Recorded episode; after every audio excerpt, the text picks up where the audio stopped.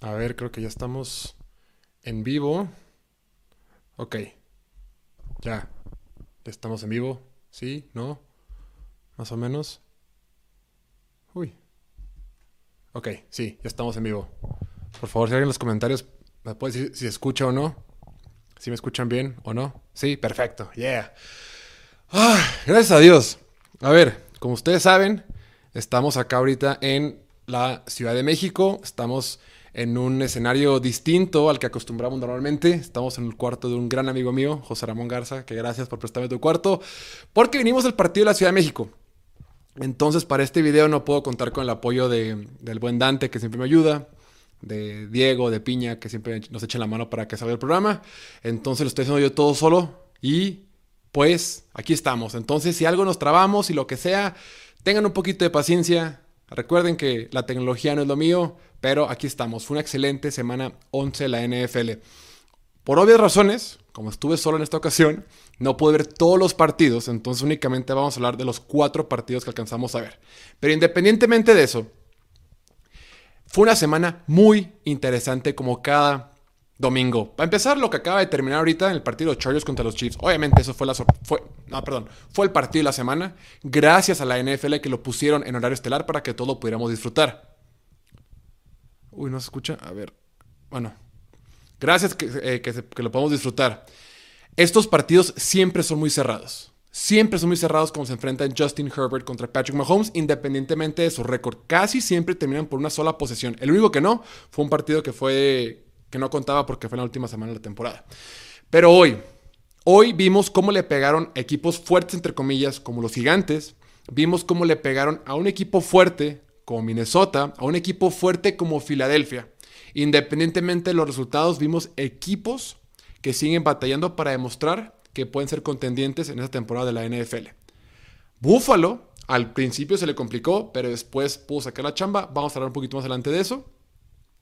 Pero creo que hoy más que nunca, la NFL está abierta para todos. La NFL está abierta para muchísimos equipos que puedan contender. Puntualmente en la conferencia nacional. La conferencia nacional la veo muy flojita. Y bueno, comencemos. Sunday night. A ver, este partido estaba cerradísimo. Por fin vimos esta versión de... Por fin en este partido del Sunday night vimos esta versión de los Chargers que tanto queríamos ver, que tanto habíamos implorado que pudiéramos ver. Una ofensiva que empujara un poquito más el balón, una ofensiva que fuera un poquito más vertical y que fuera más agresiva. En este encuentro, desde que arrancó, así fue. Vimos un Justin Herbert que se sintió un poquito más cómodo lanzando el balón profundo. E independientemente de que ese pase profundo haya sido a Josh Palmer, creo que el simple hecho de tener a jugadores como Keenan Allen y Mike Williams de regreso fue toda la diferencia para que este equipo le fuera bien. Claro, Mike Williams salió lastimado en la primera mitad del partido por una lesión de tobillo. El tipo hace una atrapada espectacular que parece ser como que no va a entrar, la atrapa dentro del, del, del, del campo de juego y después sale lesionado. Pero esta ofensiva de los Chargers es una ofensiva que depende muchísimo de que sus receptores top estén jugando. Porque es una ofensiva que no ajusta demasiado. Es una ofensiva que juega de cierta manera, independientemente del personal en el que esté. Joe Lombardi, el coordinador eh, ofensivo, permanentemente dice, a ver, mientras esté Justin Herbert, esta es la ofensiva que vamos a correr, independientemente del talento de receptores que tengamos alrededor. Y eso hace que batallen tanto. Hoy, con un mejor grupo de receptores, fue toda la diferencia. Y fue un partido muy parejo. Fue un partido donde la primera mitad los Chargers iban arriba del marcador. Vimos un Justin Herbert seguro, como siempre, corriendo la pelota. Austin Eckler terminó promediando 4.4 yardas por acarreo. Los Chargers tuvieron la pelota el 32, 32 minutos, 32 minutos con 19 segundos durante todo el partido. Este encuentro lo puede sacar el equipo de los Chargers. Se fueron arriba al medio tiempo 20 a 13. La bronca, y como siempre pasa con Kansas City, por algo Kansas City es el mejor equipo de toda la NFL, es que a Kansas City lo tienes que tumbar. No lo puedes golpear nada más, no lo puedes así eh, tirar varios cruzados, unos cuantos jabs, ser consistente en él. Lo tienes que tumbar. Y creo Creo que la serie ofensiva clave que determinó que hayan perdido el partido los Chargers fue la que fue en el cuarto cuarto, con 10 minutos por jugar. Iban moviendo la pelota bastante bien. En 8 jugadas se habían movido la pelota para 43 yardas. Tuvieron 3 primeros y 10. Se sentía que ahí era donde iban a sacar la vuelta al marcador. Se sentía que ahí era cuando los Chargers por fin le podían ganar a este equipo de, eh, de Chiefs. Sin embargo, viene el fumble de, Keenan Allen. Y si bien es cierto, más adelante también Kansas City fumbleó, creo que el momentum o esa seguridad con la que sentía Chargers de que podía poner puntos al marcador, que podía caminar a lo largo del campo, se cayó con ese fumble. Y repito, más adelante Keenan Allen sacó la, sacó la casta, más adelante Keenan Allen tuvo un pase larguísimo que pudo concretar. Pero siento que el momentum cambió a partir de esa jugada. Y repito, más adelante vino un fumble y más adelante quien tuvo una atrapada buena. Pero creo que ahí fue donde más. Fue cuando yo sentí, chin, esto no va a pasar a ningún lado. Y del otro lado, vemos un equipo de Kansas City que entiende a la perfección que los Chargers no detienen a nadie por tierra. Lo comentamos en todas las previas. Siempre que hablamos de los Chargers decimos lo mismo. Los Chargers tienen una de las peores defensivas por tierra de toda la NFL. Y el día de hoy dijeron los, dijeron los Chiefs, ok, Isaiah Pacheco, toma el balón, vas a correr para más de 100 yardas y vas a promediar más de 7.1, vas a promediar 7.1 yardas por acarreo. Aún así, aunque yo creo que gran parte del daño que tuvieron los, los Chiefs fue por tierra, en un momento les jugó en su contra. Hubo una jugada muy, muy puntual que fue en. Mira, ay, es que toque. No puedo con tantas. No soy todo logo. A ver, ya, perdón. Una jugada en el tercer cuarto, cuando los Chiefs estaban en la yarda 10 de los Chargers. 6 minutos y 30 por jugar, tercera y pulgadas. Y lo dice muy bien el comentarista Chris Collinsworth. Los Chargers estaban esperando corrida. Los Chargers estaban esperando que les corriera el balón porque todo el santo partido Kansas City había podido correr la pelota. Y en ese momento, un corredor como Patrick Mahomes, que es Dios, que es todopoderoso, que no lo va a criticar porque cuando eres tan bueno, las críticas son así por detalles súper mega puntuales. Pero en esta ocasión, Patrick Mahomes tiene que cambiar la jugada. Está bien que el juego por tierra funcione, pero ahorita cuando estás viendo que están todos alineados por el centro, que no te van a permitir correrles el balón, mandan la corrida y se limitados a patear un gol de campo. Los únicos puntos que hubo en el tercer cuarto. Entonces, sí está bien aprovechar que los Chargers todo les corre la pelota, pero también hay que ser un poquito más sensatos. Y ahora, a como están las cosas, con esta victoria que ganaron los Chiefs, prácticamente aseguraron la división. Ya tienen marca de 7 ganados y 2 perdidos, mientras que los Chargers van 5-4. Tienen una probabilidad de ganar la división del 99%. Pero ya van 8-2, perdón. A menos que algo súper extraño pase no hará la división. Los, los, Raiders ya no pelean. Obviamente los Broncos tampoco, ya están fuera. Pero todo parece indicar que otra vez esta división, por más que los Chargers se hayan reforzado, por más que los Chargers en ambos duelos que tuvieron se fueron al tú por tú, tanto en la semana 2 en aquel partido de jueves, como en esta, este partido de Sunday night, los Chiefs siempre salieron adelante. Con Travis Kelsey otra vez. Travis Kelsey es el demonio de los Chargers. Permanentemente es él quien genera la mayor cantidad de problemas.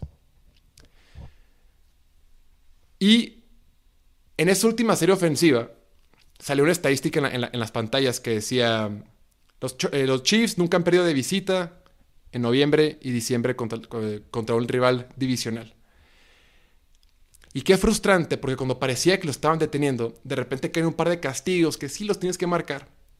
Y que sí, sí fueron, sí fueron castigos marcados. Y luego de repente sale Patrick Mahomes y te ataca con los pies. Y corre para un primero y diez. Y después con Travis Kelsey otra vez. Fue muy difícil, ni modo para los Chargers. Yo creo que se van a meter los playoffs, tienen con qué. Es importante que Mike Williams se recupere. Pero por lo pronto, pues una derrota dolorosa para estos Chargers que ya tienen marca de 5-5, perdón. Después, ahora sí, ahora sí, ahora sí vamos a hablar del partido el partido que más prometía de este fin de semana. Decíamos, este partido puede terminar cómo se van a acomodar las jerarquías en la, en la conferencia nacional. Y ahorita, como lo decíamos al principio, la conferencia nacional está abierta. Está completamente abierta para quien sea. Hemos visto cómo Tampa Bay ya está recuperando el nivel. Lo hizo muy bien la semana pasada contra Seattle. Hemos visto cómo Seattle de repente puede demostrar destellos que puede ganar. Hemos visto que Filadelfia es el mejor equipo en papel de la conferencia, pero hoy estuvieron rascando con las uñas para poder sacar una victoria contra unos Colts, que es un equipo improvisado. Los Giants, podrás poner el pretexto que tú quieras, pero los Giants hoy perdieron contra los Lions. No hay, no hay pretextos. Toda la temporada han dicho, ah, los Giants dicen, ganamos y eso que no teníamos a fulano y a sultano. Ganamos y eso que no sé qué. Y ahora que pierdes dicen, ah, es que pues teníamos bajas. No, pues a ver, ¿cuál va a ser? Y hoy Minnesota, que había ganado muchos partidos de forma circunstancial, que habíamos visto un Kirk Cousins que no estaba jugando mejor que en años pasados, que habíamos visto un Minnesota que había batallado muchísimo en muchos partidos contra, eh, contra Arizona, contra Chicago, contra Detroit. No, contra Detroit no batallaron. Pero contra Washington habían batallado. Y llegaron los Cowboys y empezaron a demostrar desde la primera serie ofensiva que la defensiva de los Cowboys está de regreso y que está despierta. La semana pasada a Dallas se le complicó muchísimo de tener el juego por tierra contra los Packers. Y si bien es cierto, Minnesota al principio como que quiso correr el balón, y si tú vas las estadísticas vas a ver cómo sí corren la pelota, te das cuenta que el partido se le salió de las manos rapidísimo. Este equipo de Dallas va a llegar tan lejos como su defensiva lo quiera.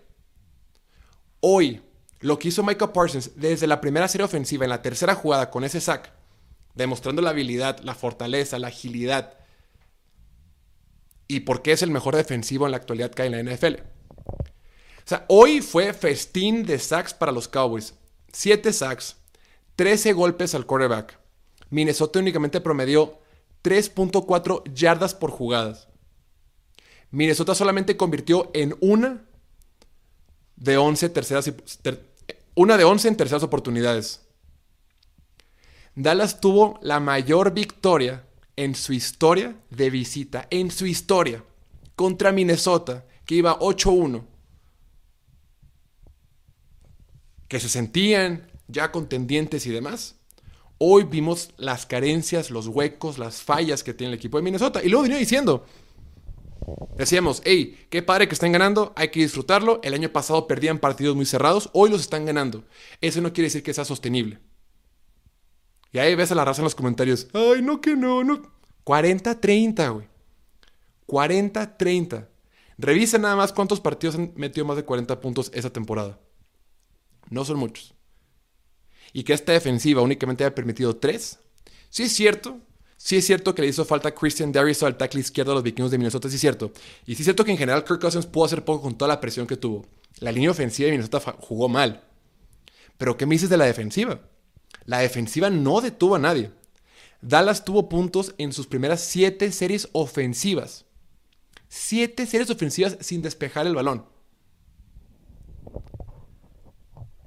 Ni siquiera le dio chance a Minnesota de reaccionar. Y es lo que pasa cuando tú quieres implementar el juego por tierra, pero el partido se te sale en las manos tan rápidamente, tienes que, te ves obligado a lanzar la pelota, a forzar, a forzar la pelota, a buscar pases más complicados y se, vuelve una bola de nieve. Hoy a Minnesota se le complicó un montón. Por todos lados. Ya para mediados, para mediados del tercer cuarto, en la cadena americana, en CBS, quitaron el partido para poner el de Cincinnati contra, contra Pittsburgh. Hazme el favor. Dak Prescott, hay que reconocer, la semana pasada aquí lo vapuleamos. No, no es cierto, no lo vapuleamos, dijimos que jugó regular. A quien sí vapuleamos fue al coordinador ofensivo Kellen Moore. Hoy creo que mandó un muy buen plan de juego. Y creo que lo más importante es el balance. Dak Prescott lanzó nada más 25 pases, mientras que Tony Pollard y Ezekiel Elliott cada uno corrió el balón 15 veces. Eso es lo que le implorábamos a, esta serie, a, esta, este grupo ofensivo. Corran la bendita pelota. corran el balón, denle más la pelota a Tony Pollard. Si requerimos a Zeke, si es importante que Tony Pollard descanse, está bien, pero que sea parejo o que le den un poquito más a Tony Pollard. Y hoy fue fascinante. Dak Prescott completó el 88% de sus pases para 276 yardas, 2 touchdowns y 0 intercepciones. Todo el santo partido se dedicó a atacar al novato Andrew Booth, el novato que tomaron la segunda ronda egresado de la Universidad de Clemson. Todo el santo partido estuvieron encima de él y no tuvieron respuesta.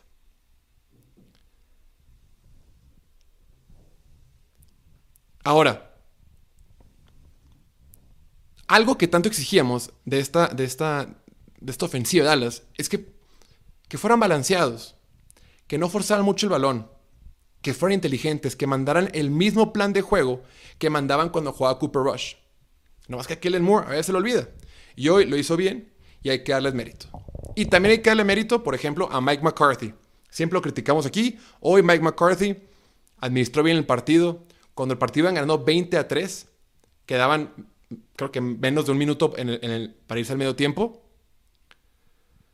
Comandaron una ofensiva para poner la pelota en posición de anotar un gol de campo.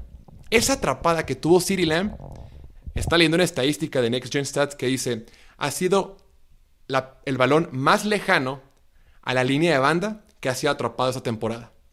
La extensión que tuvo fue impresionante. Estuvo bien chistoso. Atrapa el balón, después tiene que hacer Brett Maher un gol de campo de 60 yardas. Y pasó un ratote, mete el gol de campo, todos dicen, a huevo, 60 yardas, vamos al medio tiempo. Y dicen los árbitros, Nel, se nos olvidó revisarla. Oye, pero ya pasó un chorro de tiempo. Sí, pero dijimos poquito antes. Tamano la revisan. En efecto, sí la cachó, aunque estuvo un poquito rara, pero bueno, sí, dijeron que sí. Y vuelve a patear otro gol de campo.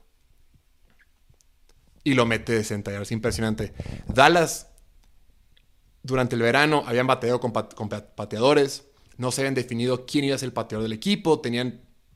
Era muy criticable cómo lo manejaron, pero hoy demostraron que Ben Maher es un gran pateador y está rompiendo récords de más eh, patadas de 50 y pico de yardas, ¿no? Ahora, ¿qué sigue? Este jueves estos dos equipos juegan porque hay partido de Thanksgiving. Dallas juega en el partido de la tarde y Minnesota juega en la noche, ¿no? Uy, ya me confundí. A ver, un segundo. Sí, Minnesota juega en la noche. Deme un segundito, pues porque estamos aquí solos. Sí, Minnesota juega en la noche contra los Patriotas. Iba a decir contra Buffalo, pero no. Buffalo juega en la mañana contra Detroit. Dallas se enfrenta en un duelo divisional contra los Giants. Y los vikingos juegan contra los Patriotas. Y hablando de los Patriotas, ¿qué vimos en ese partido? No hubo un solo touchdown ofensivo. En 60 minutos de partido, no hubo un solo touchdown ofensivo. Y el único touchdown que hubo fue en el último minuto del partido. Hoy metí dos tickets, uno pegué y el más choncho, ni es choncho porque meto cualquier, meto centavos, ¿no? Pero el más choncho en papel traía los Jets más tres y medio. Y cuando escogí Jets más tres y medio dije, ay, no me gusta, pero sí va a estar, sí va a estar. Yo confío en los Jets. Necesitábamos que metieran un gol de campo nada más, pero ah, no. El novato de los Patriotas regresó la patada al final para ganar el partido.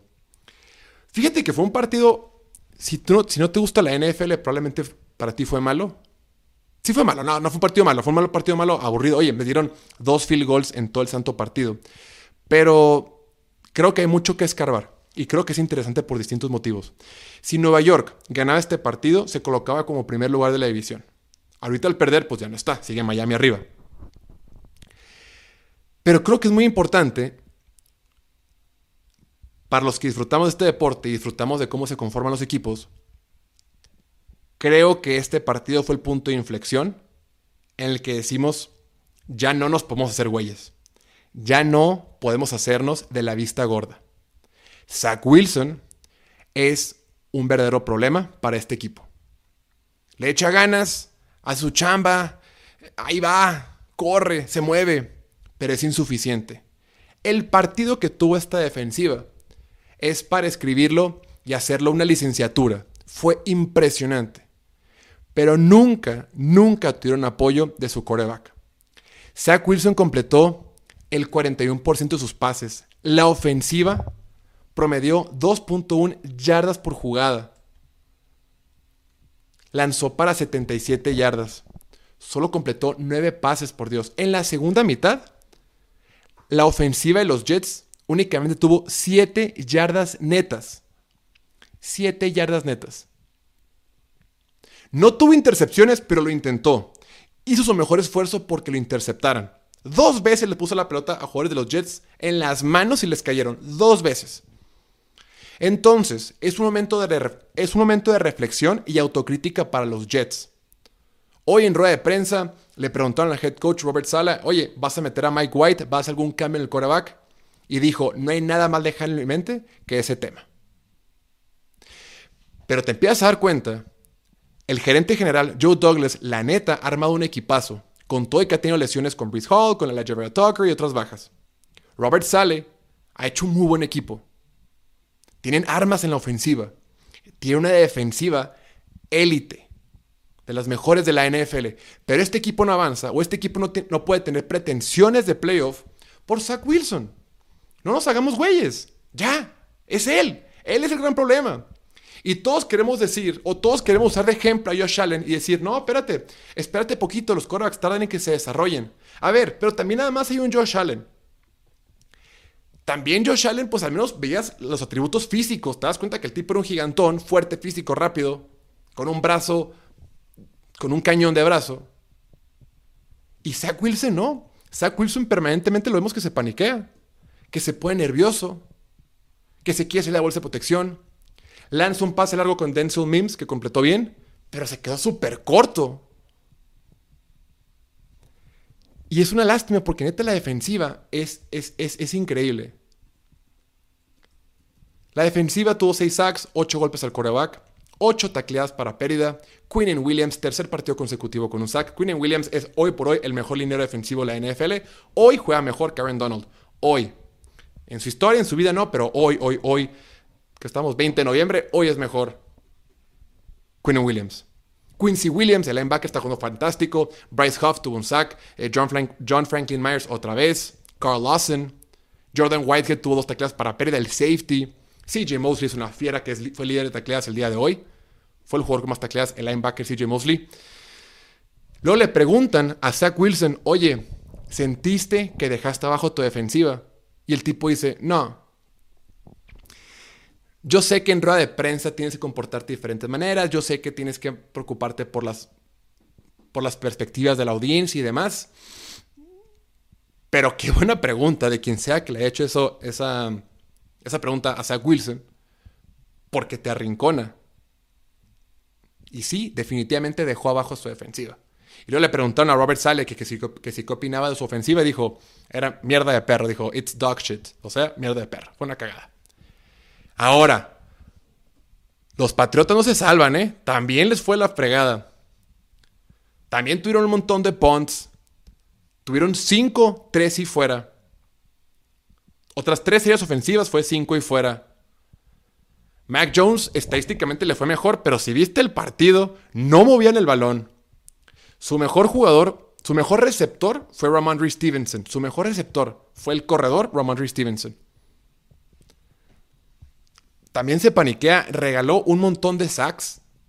Muchos sacks fueron su culpa. Sí podemos darle eh, los elogios que se requieran a, a la línea defensiva de los Jets, que insisto, esta línea defensiva de Jets tiene tantos jugadores que le podría regalar cuatro a Chargers que tanto lo necesita y seguirían siendo de élite. Y otros tres a los Browns, que tanto lo necesitan también. Pero otra vez, igual que el partido pasado entre estos dos, la ofensiva de los Jets no, perdón, la ofensiva de los Patriotas no mueve el balón. Y se salvan porque el otro lado tanto en este partido como el que fue hace tres semanas, estaba jugando Zach Wilson regalando la pelota o jugando mal. Oye, hoy Zach Wilson lanzó para setenta y tantas yardas, por Dios. Entonces, qué bueno que eran los Patriots. Me da gusto por ellos, pero yo sigo teniendo mis dudas porque no jugaron bien. Y por último, partido sorpresa. Tenemos que hablar del partido que se jugó en Detroit entre Buffalo y Cleveland. Para los que no supieron, en Detroit hubo una tormenta de nieve, cayeron casi dos metros eh, de nieve era injugable. Los jugadores no podían ni siquiera salir de sus propias casas para ir al partido, para ir al aeropuerto, para salir de Buffalo. Era una ridiculez. Entonces jugaron en Detroit. Y al principio, que prendo la televisión, porque ahorita como estoy jugando, estoy aquí en el departamento de el buen amigo, pues no tengo mis cosas como siempre, no tengo mi televisión, o sea, no, pues estás ahí cambiando al Game Pass y demás. Lo prendí un poquito tarde y de repente que van 10-3 Cleveland arriba del marcador. Con una primera serie ofensiva, con Jacoby Brissett jugando como si fuera Joe Montana, conectando con Amari Cooper, que por cierto, por Amari Cooper creo que ha sido de los más grandes perdedores de esta temporada. Y digo perdedores porque el tipo está jugando espectacular, pero con un equipo malo. Él debería estar con Dallas. Y Dallas requiere otro receptor. Y al principio, la defensiva de, Buffalo permitiendo puntos y la ofensiva de Buffalo batallando. Otra vez empezamos a ver esas cuestiones que nos preocupan de Josh Allen. Que si el codo, que si está un poquito, que si no es tan preciso, que si vuela sus receptores, que si no toma buenas decisiones. Estadísticamente Josh Allen no, no, fue, no fue impresionante, digo, todo lo contrario. Mira, Josh Allen terminó completando el 66% de sus pases para 197 yardas, un touchdown sin intercepciones. O sea, números de Case Keenum. Pero durante todo el durante toda la primera mitad, nunca buscó a Stefan Diggs. Y cuando el equipo más lo necesitaba y cuando requerían poner puntos en el marcador, encontró a Stefan Diggs en un pase de 5 yardas en, el fondo de la zona de anotación para poner el resultado 13 a 10 e irse a la segunda, e irse a la segunda mitad. No, creo que en esa jugada la defensiva de Cleveland se perdió por completo. Un lado estaba jugando defensiva de zona, los otros defensiva hombre a hombre, estaban completamente perdidos. Y de repente quedó Gabe Davis solo y se quedó y le mandaron el pase y fue touchdown. Pero, si tú ves el marcador, perdón, si tú ves las estadísticas de Josh Allen y ves algunos highlights que tuvo, dices, ya no está jugando bien, está fallando y demás. Hubo una secuencia de jugadas que nos permiten pensar, que nos obligan a pensar a que Josh Allen sigue siendo él, que está pasando por un batch, que el año pasado, insisto, el año pasado empezó la temporada 6-4, después de 11 semanas, Josh Allen y su equipo de Buffalo iban 6-4 y terminaron, terminaron ganando la división. Ahorita van 7-3. Todo está súper bien. Van mucho mejor que el año pasado. Bueno, van mejor un partido mejor que el año pasado. Hubo una jugada, tercer cuarto, Quedaban como 5 minutos con 48 por jugar. 5.48 por jugar. Josh Allen hace un play action, o sea, engaño de corrida, y empieza a buscar queda la bolsa de, la bolsa de protección eh, sola para él. Pero después de medio segundo, colapsa la bolsa de protección, tiene que tomar una decisión, se mete entre ahí en la bolsa de protección, empieza a escabullirse. Parece como que va a correr. Pero antes de empezar a correr, justo cuando le van a meter un trancazote, porque le metieron un putazote, justo cuando le van a pegar, el tipo suelta la pelota corriendo hacia adelante para encontrar a Gabe Davis como 20 yardas más adelante.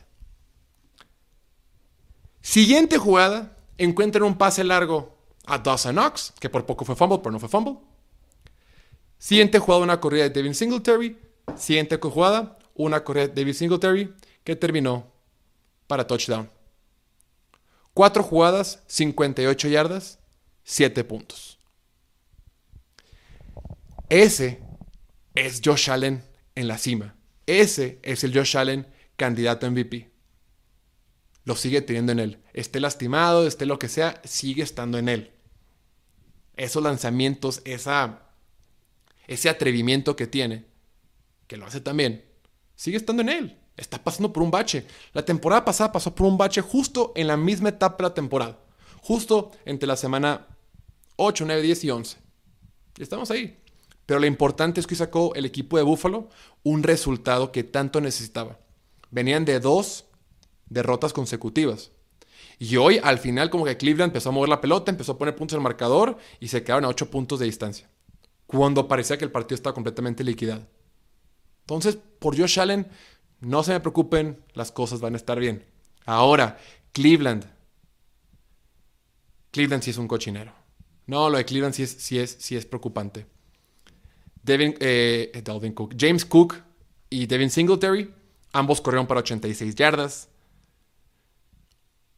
No tienen, no tienen este, defensiva terrestre. Yo no sé qué esperan que va a pasar. Ya la próxima semana regresa Sean Watson. Pero con este equipo, que hoy no corrió la pelota, hoy Nick Chubb promedió, este, promedió 1. Hoy Nick Chubb en 14 acarreos promedió 1.4 yardas por corrida. 1.4 en 14 acarreos. Solo corrió para 19 yardas. Esta defensiva es la segunda de la NFL que más puntos permite por partido. Jacoby Brissett no es el problema. A ver, entendamos esto. El equipo de Cleveland tiene marca de 3 y 7 por la defensiva mala que tiene y porque no logran correr el balón de forma consistente en momentos importantes. Jacoby está jugando bien. Jacoby Brissett no es el problema. La siguiente semana le toca a Deshaun Watson regresar. Un Deshaun Watson que lleva más de un año sin jugar. Un Deshaun Watson que la última vez que jugó fue en pretemporada y no lo hizo para nada bien. Que yo no sé si hoy por hoy Deshaun Watson sea mucho mejor que Jacoby Brissett. Y si sí lo es, no creo que eso haga la diferencia en un equipo donde el problema no es el coreback. El problema es el staff de cocheo que ha perdido partidos importantes por no correr el balón. Y una defensiva que permite que todo mundo le corra. Y además, va a regresar Deshaun Watson. Y ahorita los Browns tienen una probabilidad de meterse a los playoffs del 4%. 4. Ganar la división 0.9%, de acuerdo con 538, el sitio que checo de estadísticas. O sea, la división está perdida desde hace mucho. Y los playoffs lucen lejísimos. Y Deshaun Watson, quién sabe cómo venga. entonces, pues quién sabe si las cosas cambian mucho cuando regrese el buen Deshaun Watson. Pero bueno, ahí va. Ahí va a estar. Y por lo pronto, Buffalo sacó el resultado. Ok, hasta aquí lo dejamos. Solo alcanzamos a ver cuatro partidos el día de hoy. Mañana, mañana vamos a estar, mañana vamos a estar en la Azteca. Mañana vamos a ir a la Azteca como eso a las 2 de la tarde. Queremos llegar lo más temprano posible. Vamos a estar ahí entre 2 y 2.30. Vamos a estar en el Fan Fest ubicado en la puerta oeste. Va a haber cuatro Fan Fests en la Azteca previos al partido. Uno norte, sur, este y oeste. Norte es atrás de la portería, este atrás de la portería. Pero es afuera del estadio. Antes de entrar con tu boletito, antes de todo eso, afuera del estadio, vamos a estar en el Fan Fest Oeste. Ahí nos vemos y para que pasen a saludarnos, cotorrear un poquito. Este, y así, para platicar de NFL que a todos nos gustan. Creo que es la zona de Rufles, no sé. Vi que está patrocinado por Rufles, pero. Pero sí, Fan Fest, zona oeste. Ahí nos vemos. Eh, una disculpa por el escenario improvisado. Espero hayan disfrutado la edición de hoy. Y nada, cuídense mucho. Mañana, ah, bueno, mañana del partido vamos a hacer un en vivo en Instagram para que lo chequen. Y, y en Twitter, a través de nuestras redes sociales de Piloto Fútbol en Twitter, también estaremos echando cotorreo del partido. Va a ser un partidazo, estoy muy, muy emocionado por ir. Eh, creo que va a ser un evento muy especial para la NFL. La NFL, una vez más, va a ver lo poderosa que es en nuestro país y por qué nos gusta tanto, con todo y que México, la selección, juega el martes. Nos vemos, que estén muy bien. Chao, chao.